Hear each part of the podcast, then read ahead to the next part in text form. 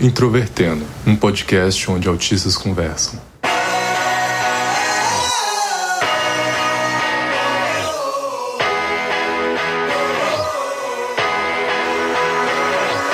Olá para você que escuta o podcast Introvertendo, esta plataforma em forma de podcast que reúne pessoas dentro do espectro autista para discutir temas tanto da comunidade médica, quanto da sociedade, quanto da vida, quanto da cultura pop, para neurotípicos e neurodiversos. Eu sou o Thiago Abreu, estou aqui com a Thaís Molskin e o Paulo Alarcon para falar de uma série que está bastante alta aí entre a galera.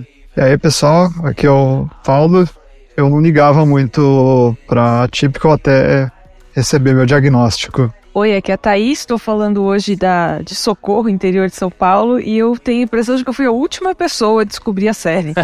a Typical, para quem não sabe, é uma série produzida pela Netflix. Inclusive, é impo importante falar que este episódio está recheado de spoilers, então se você se incomoda com spoilers e quer assistir a série, é muito importante que você dê um pause agora nesse episódio, assista a série e depois venha ouvir novamente. E se você quiser mandar uma mensagem para nós, escreva um e-mail para ouvinte@introvertendo.com.br, faça seus elogios, suas críticas, comente o episódio que você quiser, tanto mais recente ou talvez um mais antigo que foi importante para você, ou você também pode optar por seguir a gente nas redes sociais. Nossa página no Facebook é facebook.com/introvertendo nosso Twitter é twitter.com.br introvertendo. E nossa página no Instagram também é instagram.com.br introvertendo. E nós temos o nosso site introvertendo.com.br, onde você encontra tudo sobre nós, tanto a nossa vida quanto questões dos episódios publicados, artigos, notícias. E é claro, se você quiser chamar a gente para alguma parceria, algum tipo de consultoria, palestra, ou qualquer coisa que não tenha relação direta com os episódios, é só você procurar a gente pelo contato introvertendo.com.br. E agora a gente está no PicPay. Então, você vai encontrar todas as informações sobre financiamento do Introvertendo nos nossos posts, tanto no nosso site introvertendo.com.br quanto nas nossas redes sociais.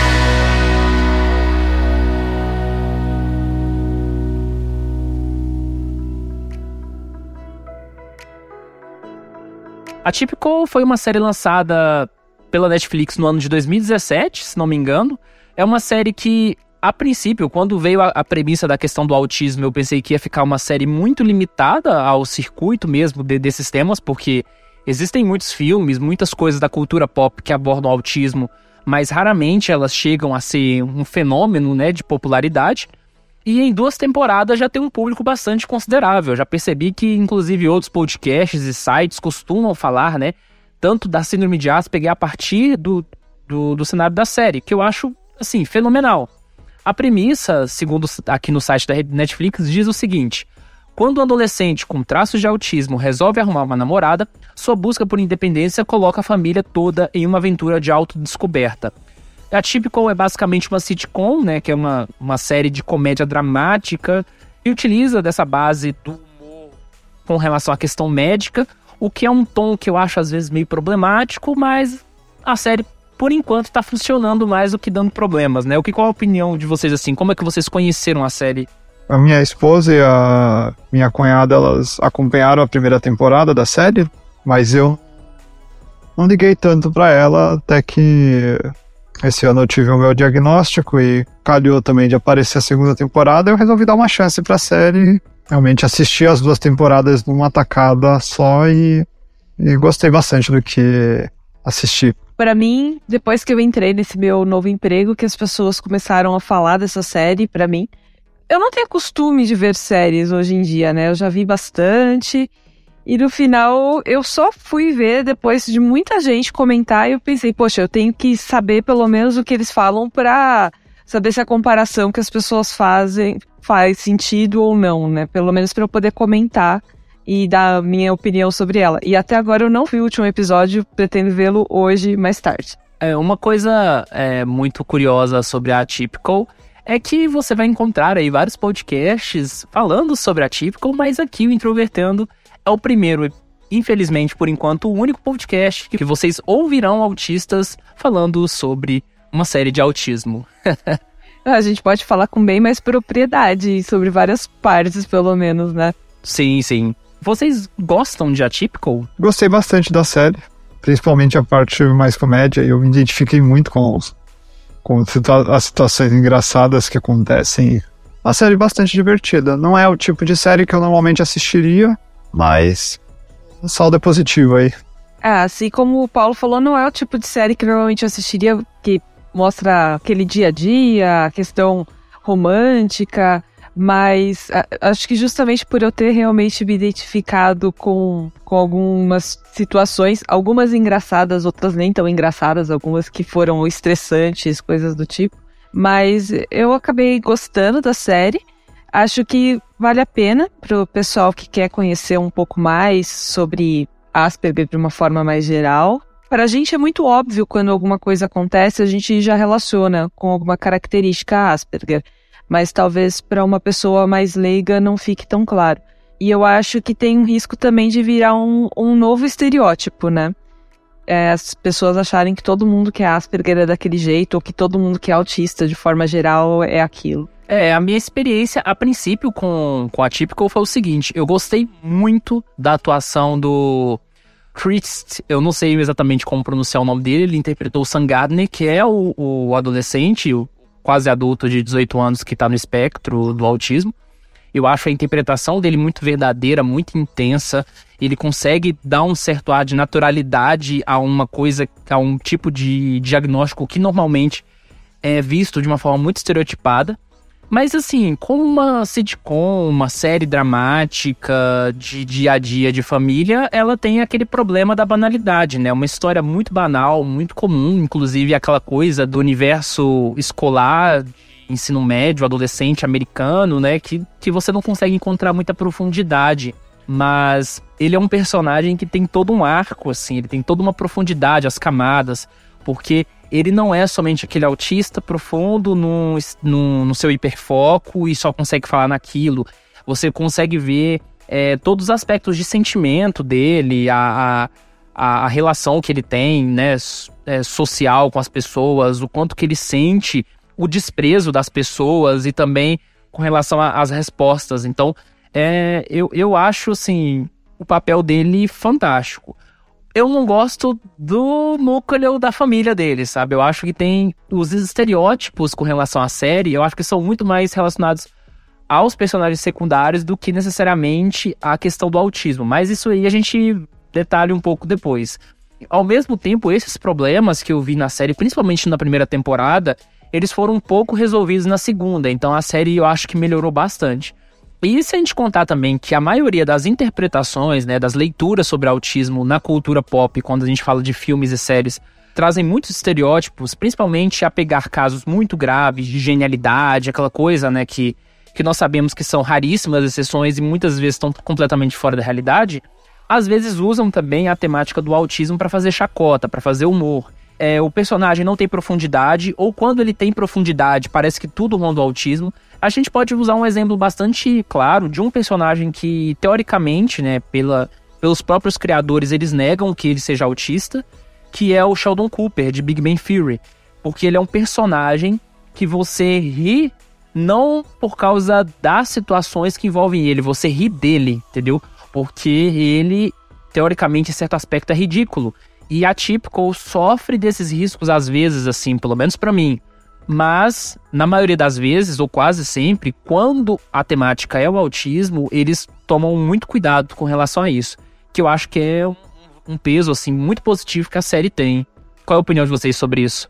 É, e o caso do, do Sheldon é até importante falar dele porque ele é uma pessoa muito acima da média, ele é um gênio. E é um caso raríssimo de se acontecer, seja com autistas ou com neurotípicos.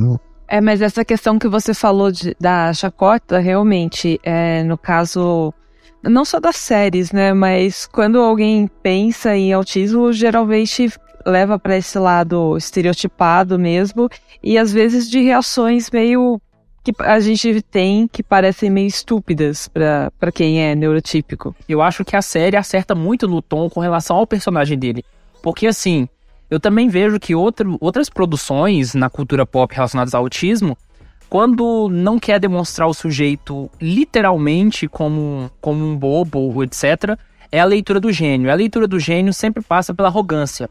E aí você vê que o Sen, ele tem todos esses aspectos que você vê em outras séries, mas sempre numa carga muito cuidadosa.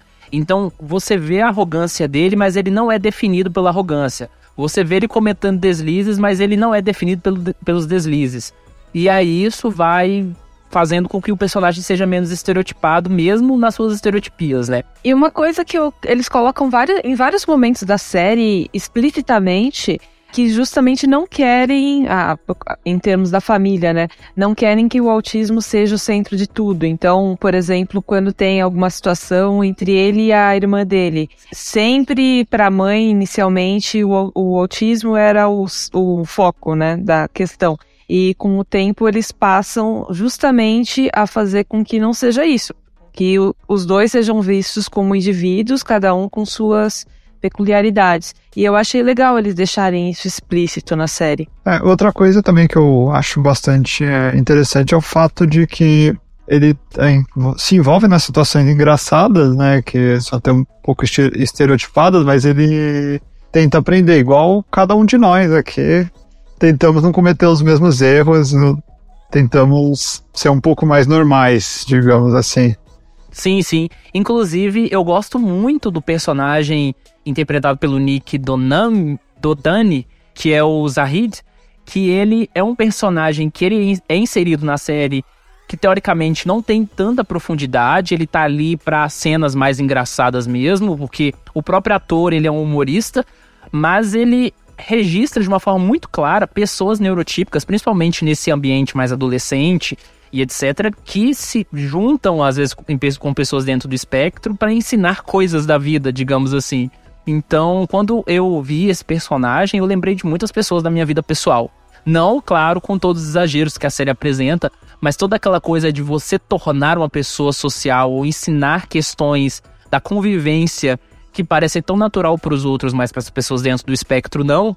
Assim, são, são as partes para mim que que tentam pelo menos sair um pouco desse tom mais, mais mórbido que às vezes e tão sério que às vezes a gente fala e que se encaixa muito bem na realidade. Eu não sei vocês, mas quando eu vi o Zahid pela primeira vez, eu achei que ele ia ser aquele personagem que fica se aproveitando, sabe, da pessoa mais inocente.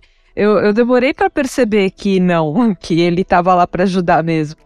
Logo no início, eu quis dizer, assim, nas primeiras cenas com Eu ele. vi ele mais como um amigo sem noção mesmo. é porque ele dava umas dicas muito, muito bizarras que eu tinha aquela sensação, nossa, o Sam vai se dar muito mal seguindo isso. E aí parecia que era de propósito. Mas chega um ponto que eu achei bem legal, não lembro agora se foi na primeira ou na segunda temporada, já que eu assisti quase que num pacotão, né? É que o Sam comenta, que o Zahid fala que o, os autistas provavelmente são as pessoas normais, já que a gente que tem essa, essa questão mais lógica e que os neurotípicos que são os esquisitos. Eu achei bem interessante esse comentário partindo teoricamente do Zahid gosto bastante do Zahid, até porque eu tive. Conheci pessoas muito parecidas com eles que, que tentaram me ajudar também a me soltar e a e ser mais sociável. É, isso comigo aconteceu mesmo, inclusive algumas situações até parecidas, né, com isso. Porque aí ele entra tanto na questão de interações quanto na questão dos relacionamentos, que é um que é um ponto muito forte, assim, de interesse para pessoas dentro do espectro. É só a gente voltar um pouco assim e pegar os episódios que as pessoas geralmente mais procuram sobre o introvertendo, que são os episódios que falam de relacionamentos. Pelo menos até uma certa época eram esses os episódios mais populares. Então, as próprias pessoas dentro do espectro que nos ouvem, muitas vezes, elas são muito curiosas nesse, nesse cenário e fazem muitas perguntas sobre isso. Eu já cheguei a ler bastante livros sobre isso, né, na, até então. Só que eu tinha muitos colegas homens quando eu era mais nova. Eu não, nunca fui de me relacionar muito com mulheres, né? Nunca me dei tão bem. Teve alguns casos, mas mais raros. E, e, eu sempre fui de fazer muita pergunta, então nunca esperei tanto essa ajuda chegar até mim. Eu chegava nos meus colegas e fazia as perguntas para eles. Esse aspecto eu acho muito interessante pela pessoa a qual ele se atrai no início, que é sobre a, acerca da terapeuta. Então, de certa forma, a série também enfatiza bastante o quanto que a figura do terapeuta ou da terapeuta, ela é um ela é um peso, e eu falo peso no sentido positivo, para pessoas dentro do espectro, essa relação que é construída. Eu acho que tem a ver, inclusive, ser uma pessoa que, que vai te ouvir e tudo mais. É, muitas vezes os assuntos sobre os quais a gente gosta de falar não são interessantes para a maior parte das pessoas. Daí o terapeuta tá lá para ouvir tudo, teoricamente, pelo menos. Então, talvez tenha a ver com isso também. Para mim, pelo menos, seria um ponto de grande importância. Se uma pessoa não, não tá afim de ouvir um, um tema que para mim é, é interessante, aí já nem dá, né, pra continuar. É, e um pouco com aquele episódio das máscaras, né? O, a figura do terapeuta é a pessoa que você se mostra sem máscaras, né? Então acaba criando uma relação ali de, de confiança. E eu, pelo menos, te, sempre tendia, me sentia atraído por pessoas que eram mais próximas com quem eu podia ser mais próximo de mim mesmo, sabe? Sim, sim, entendo. A, a série, eu acho que ela talvez só fica muito focada ao universo restrito, assim, quando o assunto é autismo, com a relação que ele constrói com a namorada de treino, digamos assim. Porque aí é, é, é, uma, é uma coisa que, que é aí que eu acho que é o primeiro erro da, da série, pelo menos da primeira temporada, é que cria essa relação muito fria e muito até seca para uma pessoa, até mesmo dentro do espectro, mas para focar no humor, porque tem muitas situações engraçadas, né, nisso. Também achei que foi um pouco extremo nesse sentido de uma relação muito fria, muito seca. Claro que a série tem a intenção de mostrar que ele está aprendendo a se relacionar com as pessoas e tudo mais, mas acho que passa até uma imagem de que quem é autista não vai ter um, um sentimento de verdade, que, sei lá, ele teria aquele platônico pela terapeuta e o resto seria mais um, um teste, é, ou ele tá só se divertindo, coisas do tipo até na questão de estabelecer regras, eu acho que não fica muito claro porque que é importante para a gente estabelecer essas regras. Talvez para a gente, que é Asperger vendo, fique, mas para quem é mais leigo nesse assunto, talvez pareça que é só estabelecer regras por simplicidade, não porque para a gente é importante mesmo entender o que está acontecendo. É, eu concordo muito com o que vocês disseram, que pelo menos comigo sempre fui considerado um bom namorado pelas pessoas que tiveram na minha vida aí. Ou um bom amigo, ou não chego a ser uma pessoa fria que vai agir com, com regras rígidas. E talvez também por terem colocado uma personagem bem o oposto dele, que a, a Paige é bem extrovertida e fala o tempo todo e quer mexer em tudo. Provavelmente ela tem. É, qual que é o nome? Hiperatividade? Eu coisa assim. Porque ela é, é, o outro extremo, né? Então faz com que ele pareça ainda mais frio em determinados momentos. E aí ela é uma personagem que acaba ficando muito superficial, né? Porque na vida real, digamos assim, se a gente for usar algum critério factível, essa é uma relação que nem começaria, para falar a verdade. Realmente, tem muita pouca coisa em comum entre eles mesmo em gostos, que uma coisa que sempre guiou, sempre teve tive em comum as minhas namoradas eram uma série de gostos que é, eram pessoas que não iam se irritar de eu ficar falando sobre assuntos que eu gosto o dia inteiro. É, isso lembra aquela história do, dos pinguins que a Paige coloca os cartões, né? Que ele só pode falar três vezes por dia. Cada, cada vez que ele fala sobre alguma coisa da Antártida, ela, ele tem que dar um, um cartão. E aí já entra uma coisa, se se são duas pessoas que se gostam, elas deveriam estar tá compartilhando aquilo de que elas gostam e não restringindo, ó, oh, você tem que agora, a partir de agora parar de falar sobre isso.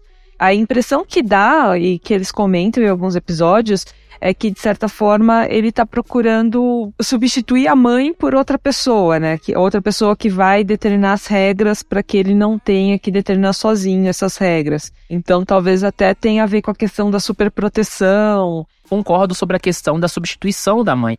Inclusive, o maior problema da série para mim é a personagem da Elsa, porque eu acho que é um é, é, é aquele ponto assim da série que que para mim já fica quase no intolerável, porque eu acho que o arco que constroem sobre a mãe dele é um negócio extremamente sexista, sabe? Por um único motivo básico. Primeiro, ela, ela que sustenta toda a relação do, da questão do, do filho e do autismo, porque é algo muito comum. É muito comum, inclusive no Brasil, o abandono dos pais em casos de filhos com autismo, porque o filho tem algum tipo de problema e etc, e eles saem ou eles deixam toda a responsabilidade nas mães. E você pode consultar grande, é, várias associações e etc. E você vê muitas mães lutando sozinhas, poucos pais. E aí a, a série constrói essa imagem dessa mãe que um bom tempo lutou sozinha porque o pai se ausentou. Aí ele volta para casa, ele se torna um excelentíssimo pai, ela está cansada, sobrecarregada, e o que a série constrói? Constrói um relacionamento extraconjugal para depois ela ser é, taxada como uma. Vou usar os termos que a série usa, vadia e etc. E para mim a série ela só contribui para criar a imagem do pai como herói, a mãe como errada, sendo que ao longo da narrativa mostra que quem estava na maior parte do tempo sangrando era a mãe. Então eu cheguei no final da primeira temporada pensando, isso foi uma porcaria. É, esse arco da mãe dele eu, eu não gostei, sinceramente, porque eu concordo com tudo que você falou. A questão do pai ausente que de repente vira o melhor do mundo, talvez pudesse ser explorado mais o, o pai errando ao tentar se aproximar do filho. É, eu, eu, tive um pouco dessa sensação também de que o pai ele tentou inicialmente, é, errou bastante, mas uma, coi uma coisa que primeiro eu vou discordar é que eu acho que não é só na questão do autismo. Eu acho que muitas vezes os pais largam com, com os filhos com a mãe e deixam a mãe se virando nos mais diferentes aspectos, mesmo que não tenha algum tipo de transtorno ou alguma doença, mesmo que seja uma criança, entre aspas, normal, né? É, eu acho que isso é uma questão cultural bem profunda que precisa ser repensada e tomara que ela vá mudando. Mas no caso do pai, teve a parte ausente, totalmente ausente dele, sim, mas mostrou também um lado dele tentar se aproximar e não conseguir, talvez não saber como fazer isso. E eu acho que teve também o outro lado, porque depois ele assume que ele tinha vergonha e tudo mais. Mas eu, antes dele assumir que tinha vergonha, a impressão que eu tinha era só que ele não sabia o que fazer mesmo, que ele tentava fazer as coisas e não dava certo, e às vezes ele achava que estava mais atrapalhando do que outra coisa porque eu percebo pelo menos isso um pouco em mim. Se às vezes eu não sei como lidar com alguma coisa e eu prefiro me afastar para é, achando que eu tô, pelo menos não estou atrapalhando, me parece melhor do que ficar ali no meio. Então foi a, a sensação que eu tive. Eu não sei se era o que a série queria passar ou não, né? Realmente foi um arco que podia ter sido explorado de uma forma diferente. Talvez a reaproximação pudesse ser uma coisa diferente ao invés de simplesmente é, colocar a mãe pro lado. Porque realmente mostra que ela era super protetora, eu acho que em alguns aspectos de uma forma até ruim. Tem aquela, aquele momento da loja que ela não quer que o Sam vá na loja porque teria muitos ruídos e ele quer ir para aprender a comprar roupa para si mesmo. Mostra que ela tenta proteger demais e que talvez isso tenha prejudicado em alguns aspectos. É, acho que devia ter sido trabalhado mais nesse sentido do que em mostrar que ela tentou ficar mais relaxada, vamos dizer assim, uma relação extraconjugal e depois todo mundo cair matando só em cima disso, como se só isso tivesse importado, né, em toda a vida dela, como se todo o resto não fosse mais levado em consideração. Não precisava, né, realmente. É, eu, tam eu também penso da, da mesma forma. Eu acho que a segunda temporada ela melhora esse problema gigante que eles criaram, mostrando que, é, é, que ele não dá conta de uma série de coisas e que ele precisa dela. Mas eu acho que essa redenção que eles fazem, toda essa volta, é uma, meio que um embromation, assim. Tanto é que a, uma das reações da crítica, quando saiu a primeira temporada, é que o roteiro da, da história é um pouco raso demais. É, você não tem muita profundidade de história fora da, da, da questão do autismo do Sen para explorar de uma forma feliz. Então, mas complementando só uma coisa do pai, né, que é, eu fiquei na dúvida qual que era a intenção da série, né. No momento em que ele chega naquele grupo de ajuda de mães, principalmente de mães, pelo menos, né, que tem a questão do politicamente correto, em você só poder usar determinados termos, você não poder usar ah, a criança autista, tem que falar a criança com autismo, coisas do tipo, né? Que, é que quando traduz não fica perfeito, mas de qualquer forma, em português a gente tem também muita coisa parecida, que não pode usar um termo, tem que usar o outro, e não necessariamente esse termo vai fazer diferença para quem realmente está no espectro. A impressão que eu tenho é que é mais as mães que se relacionam com isso, se importam mais em usar um termo e não o outro. Mas, por outro lado, eu também já percebi que tem muito Asperger que não gosta de se definir como autista, que prefere usar só o termo Asperger.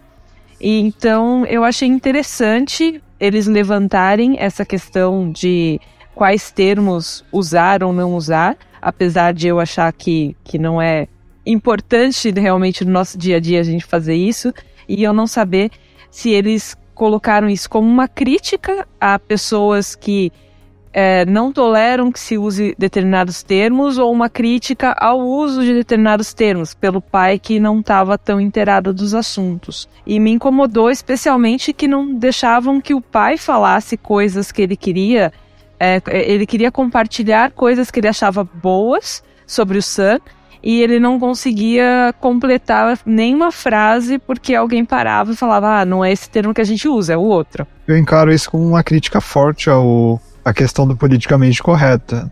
Até porque muitos dos termos lá eu não me importo, né, da forma como o pai falou, e também não, não acho muito muito correto, por exemplo, o caso de falar pessoa com autismo, ao invés de pessoa autista, porque como o autismo é uma coisa que faz parte de mim, nasceu comigo, ah, eu nasci autista, então eu prefiro, eu acho mais correto dizer pessoa autista. Eu, eu penso que seja uma crítica, porque o meio autista, ele tem uma série de, de problemas, a princípio, ser fechado em si mesmo. Né? As discussões são muito internas, é um ambiente, primeiro, eu acho que a, a série mostra muito bem, é um negócio em que pais muitas vezes tomam um protagonismo exagerado com relação ao que as próprias pessoas dentro do espectro pensam, e de certa forma mostra também, eu acho que aí já fora de um aspecto mais crítico, de que essas definições estão sempre em debate. Tanto é que quando nós fomos lá no episódio número 13, que é sobre Hans Asperger e nazismo, nós estamos tendo uma movimentação internacional né, de pessoas dentro do espectro discutindo se vale a pena usar um outro termo relacionado à síndrome por, pelo fato do, do Hans Asperger ter suas atividades ligadas ao nazismo, como também tem as várias discordâncias com relação à definição feita pelo DSM-5, para que tudo seja englobado dentro do autismo, que também é uma estratégia para que as pessoas que antes eram definidas, de, definidas como dentro dessa parte desse diagnóstico de síndrome de Asperger tivessem os mesmos direitos que as pessoas com diagnóstico de autismo mais grave. Então eu acho que a série ele tem esses dois eixos, tanto do eixo da crítica quanto do eixo informativo de mostrar que essas discussões dentro do, do, do meio autista elas são uma, uma parte muito cabeluda e, e cheia de dor de cabeça. Aliás, fazendo. saindo um pouco do tema da série, tava vendo esses dias matéria sobre casos de autismo mais grave. Realmente o caso das pessoas é um mundo completamente diferente do que eu conheço por mim, todos os casos de Asperger que eu, que eu vi mais próximos de mim. É, eu achei legal que eles colocaram, de certa forma, isso na série também quando algumas, no caso de novo no grupo lá, e algumas mães começam a comentar sobre os seus filhos e, e falam: ah, é claro que a gente não está falando pelas pessoas com níveis mais severos. E eu achei bom eles terem colocado isso, apesar de ter sido só uma fala, então talvez para muita gente tenha passado despercebido, mas de qualquer forma não se esqueceram de colocar isso ali mas eu acho que a série resolveu isso na segunda temporada porque eles receberam aquelas críticas de que não tinham muitos outros personagens dentro do espectro na série. E na segunda temporada eles apresentam um grupo inteiro. E aí as pessoas lá são muito diferentes entre, entre elas também. Ah, esse ponto até que eu ia levantar, que eles mostram mais pessoas com autismo que mostram cada pessoa de um jeito diferente, com sintomas diferentes, apesar de terem muitas coisas em comuns. e principalmente com gostos diferentes. É, na, eu não sei se foi na primeira temporada ou no início da segunda que já mostra aquele o filho de uma das colegas da Elsa, né? Que eu esqueci o nome dele, mas é o que gosta de HQ, que fica o tempo todo lendo HQ. E já foi legal que mostrar que não necessariamente ele ia se dar bem com o Sam, tanto que eles não se gostam, eles só ficam conversando sobre mulheres lá, o único, o único assunto que eles encontram em comum, que acaba virando até uma parte um pouco cômica.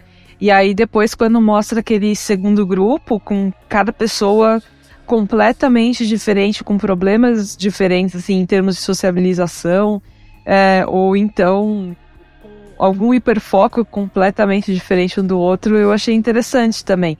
Inicialmente eu achei que quando fossem mostrar o grupo, mostrariam de uma forma mais estereotipada e realmente foi um ponto forte. Eu achei um ponto bem positivo o arco da irmã do Sam, né? Também a questão de ela tentando também chamar a atenção das pessoas, né? Isso de tirar o.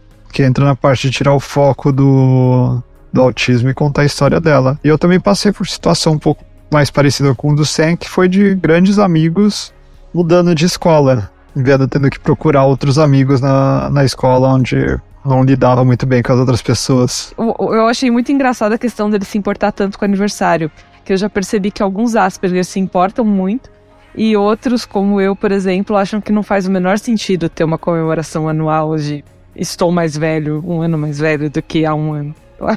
Eu me identifico um pouco com a parte do ritual, mas eu nunca tive um ritual tão elaborado quanto o dele.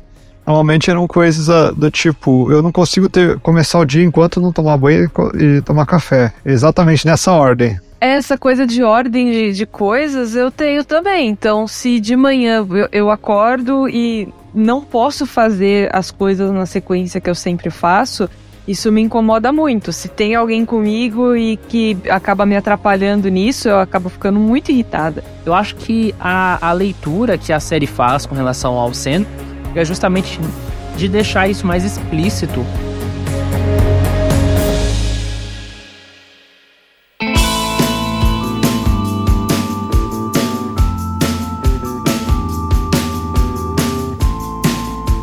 Desde outubro de 2018 foi anunciado que a Typical vai ganhar a terceira temporada. E uma coisa que eu acho que a série vai se enveredar pela, por essa terceira temporada é mais uma vez aprofundar na, na questão da, da Casey. Eu acho que principalmente a última cena, ou a penúltima cena, não lembro, da terceira, da segunda temporada, que a Thaís ainda não viu, então não vou comentar, mas vocês sabem exatamente do que estou falando.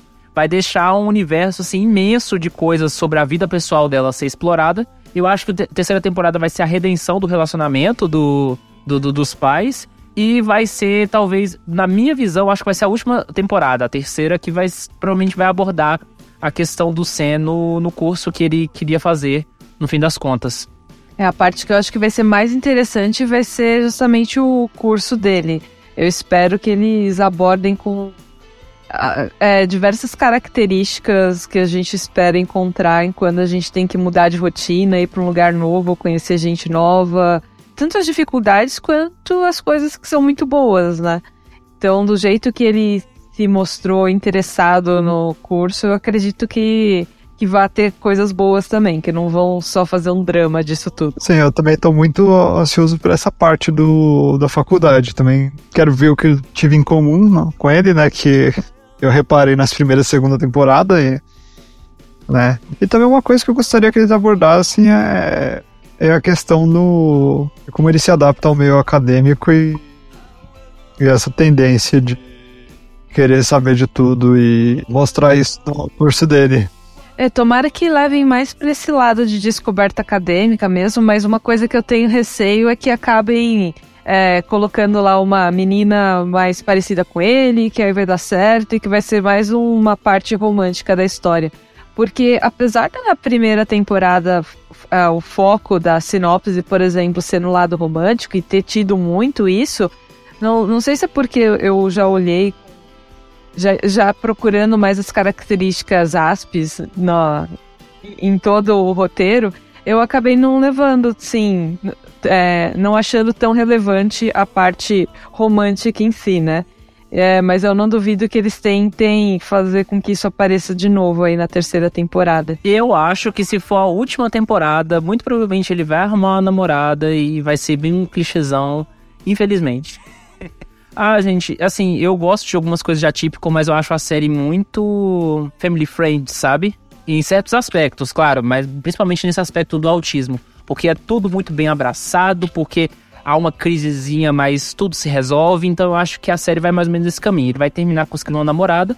Ou então pode até ter uma, uma questão diferente, assim, dele não conseguindo, mas, mas se dando bem com isso e, e, e, e, tal. Eu lembrei do episódio de bullying, né? Aquele. Bom, tem mais de um, mas aquele do celular. E, e nenhum.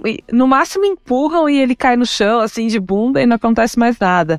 Então, é, realmente, como você falou, é uma série mais leve e eles acho que deixaram mais leve propositalmente em diversos aspectos. O que é, também acaba sendo bom no sentido de que um público mais amplo pode acabar assistindo e entendendo um pouco melhor, pelo menos alguns aspectos do, da síndrome de Asperger, né? É, eu acho que essa parte de deixar mais leve, principalmente a parte do bullying, pode ter a ver com as críticas que eles receberam 13 Reasons Why, né? Sim, muito provavelmente. Eu gostaria, sinceramente, que mostrasse ele continuando o relacionamento com a Paige, não procurando uma pessoa mais parecida com ele, porque pelo menos comigo, eu tenho uma esposa que é, que é extrovertida e que ela é um pouco parecida com a Paige com o Zahid.